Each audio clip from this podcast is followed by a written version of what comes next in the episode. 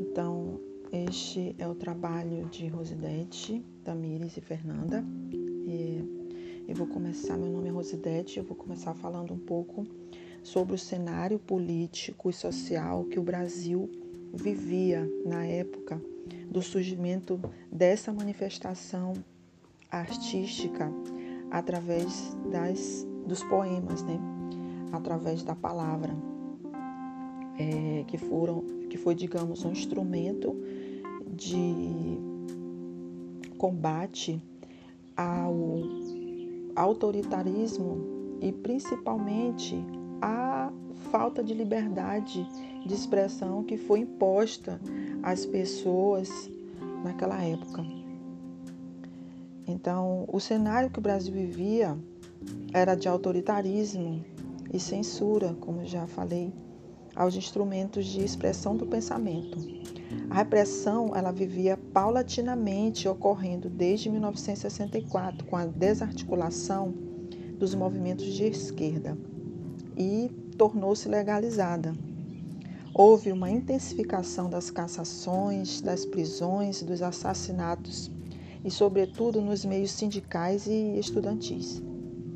Neste período, vários agentes culturais, intelectuais e pessoas ligadas às universidades empenharam-se em combater a ditadura por meio daquilo que lhe era particular, daquilo que eles podiam né, ainda é, desfrutar, cada um em sua área, dentro do seu estilo.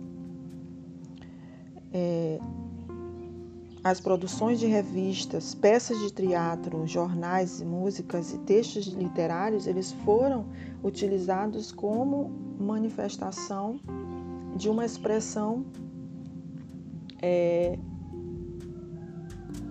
de liberdade e contrariando os cânones existentes até aquele momento. A palavra, ela revestia-se de forças revolucionárias, com o objetivo de conscientizar as pessoas. Então, houve o desenvolvimento de um novo estilo, de um novo meio de produção literária, que denominou-se poesia marginal, que traz a discussão sobre o sistema, autor, obra pública, que ela traz elementos, ela trouxe elementos rústicos de produção, cheios de improvisos e contrastante irreverência, que rende um estilo poema-piada. Ela afirmou-se na série brasileira com os primeiros modernistas.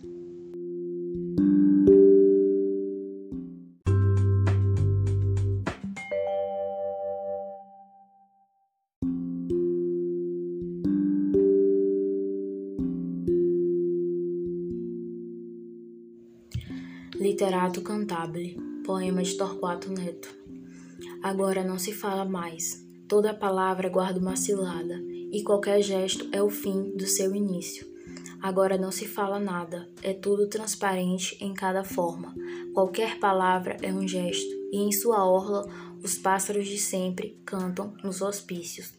Você não tem que me dizer o número de mundo deste mundo, não tem que me mostrar a outra face face ao fim de tudo.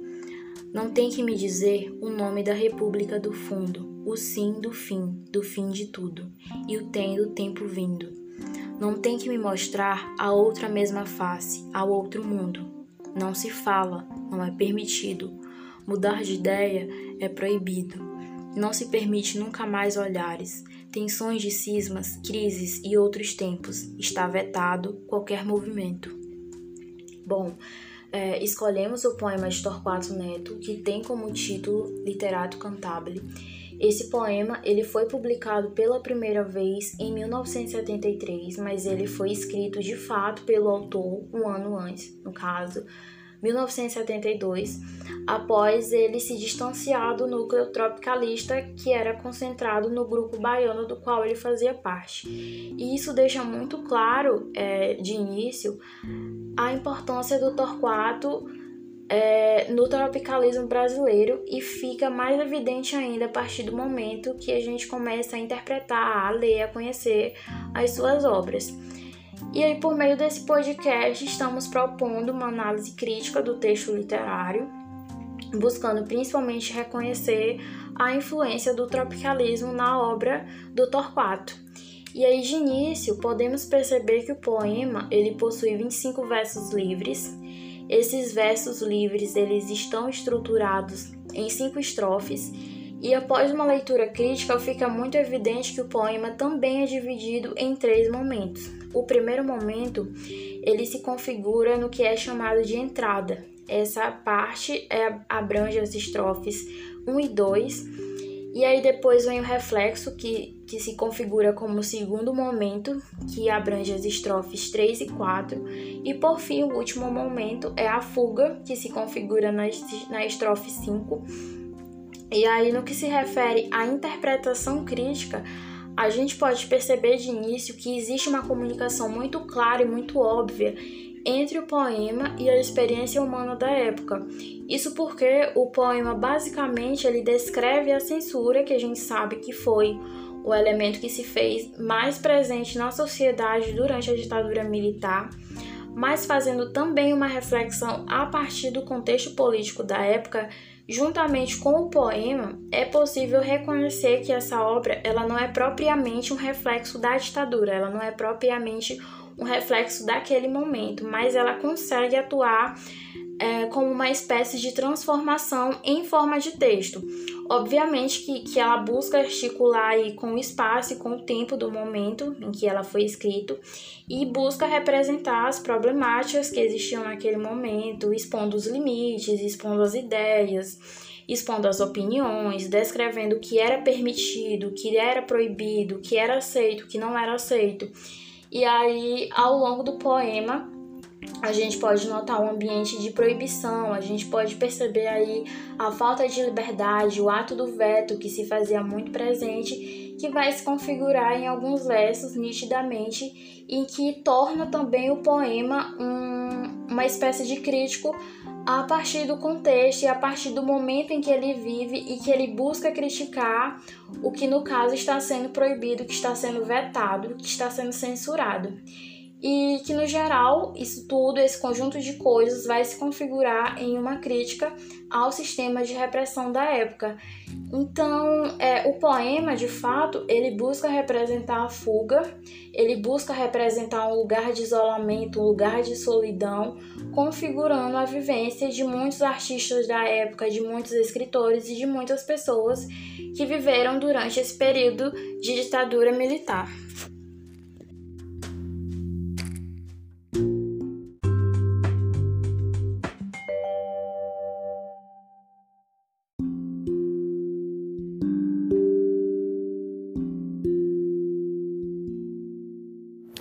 Bom, é, ao pesquisarmos né, mais sobre os movimentos de contracultura, sendo eles o tropicalismo, o concretismo e a poesia marginal, nós decidimos então lançar um olhar sobre a obra Literato Contabile do Torquato Neto. É, o Torquato ele esteve presente além da poesia marginal, mas também no tropicalismo é, na música. Né? Ele foi um grande compositor, ele tem grandíssimas canções ao lado de Gilberto Gil, Caetano Veloso, Paulo Diniz, enfim, entre outros. E aí é, nós demos uma, uma pesquisada e nós gostamos muito de, dessa poesia, né? Que logo no primeiro verso ela já é muito é, sucinta. Ele fala o seguinte: agora não se fala mais. Toda palavra guarda uma cilada e qualquer gesto é o fim do seu início. Agora não se fala nada e tudo é transparente em cada forma. Qualquer palavra é um gesto. Em sua orla, os pássaros de sempre cantam nos hospícios. Então, é, ele fala justamente dessa falta de liberdade de expressão que eles tinham, né? Que qualquer palavrinha, qualquer expressão que fugisse, que ultrapassasse aquele limite, eles eram censurados, eles poderiam ser exilados, presos, torturados, enfim.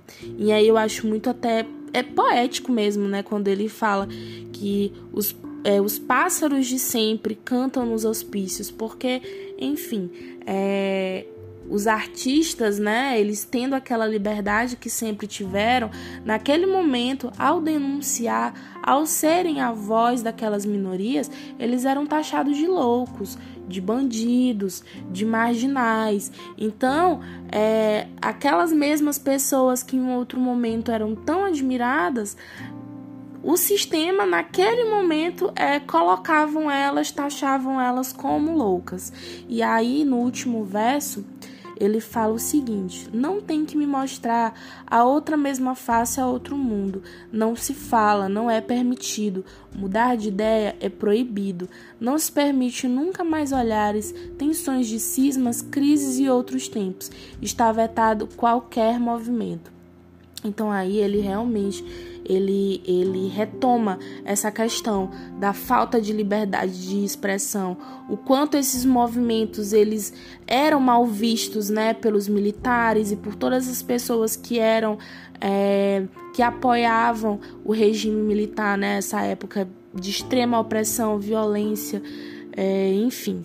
E aí também a gente pode deixar como indicação não foi o, o poema que a gente escolheu especificamente, mas ele tem um outro que é o Poeta e a Mãe das Armas, que a gente deixa como uma dica literária, visto que é, o título já diz tudo, né? Imagina, o poeta ele tem a arma dele é a palavra e a palavra ela por si só ela tem um grande um poder né imagina todos aqueles artistas usando-se não só da palavra, mas de outras, outras formas de arte, ele já tinha uma responsabilidade e uma importância tremenda é, resistindo é, durante aquele momento né, tão difícil e tão traumático. E aí é interessante porque enquanto a poesia marginal, dentro desse movimento de contracultura, dentro, é também ali muito andando lado a lado do tropicalismo é interessante porque no início do movimento a gente sabe que era um movimento que ele não era tão bem visto, principalmente pelas pessoas integrantes da Bolsa Nova, justamente por acharem que o tropicalismo era uma coisa de gringo, que eles não eram é, tão assertivos quanto a, a a opinião deles sobre a ditadura militar, achavam que eles ficavam um pouquinho ali em cima do muro, mas hoje a gente sabe que o quanto esses artistas que integraram esse movimento, a importância, né, que eles tiveram ali para resistir, para denunciar, para estar dando visibilidade àquelas pessoas que estavam sendo violentadas, inclusive eles mesmos. Então é, é sempre de de extrema importância, né?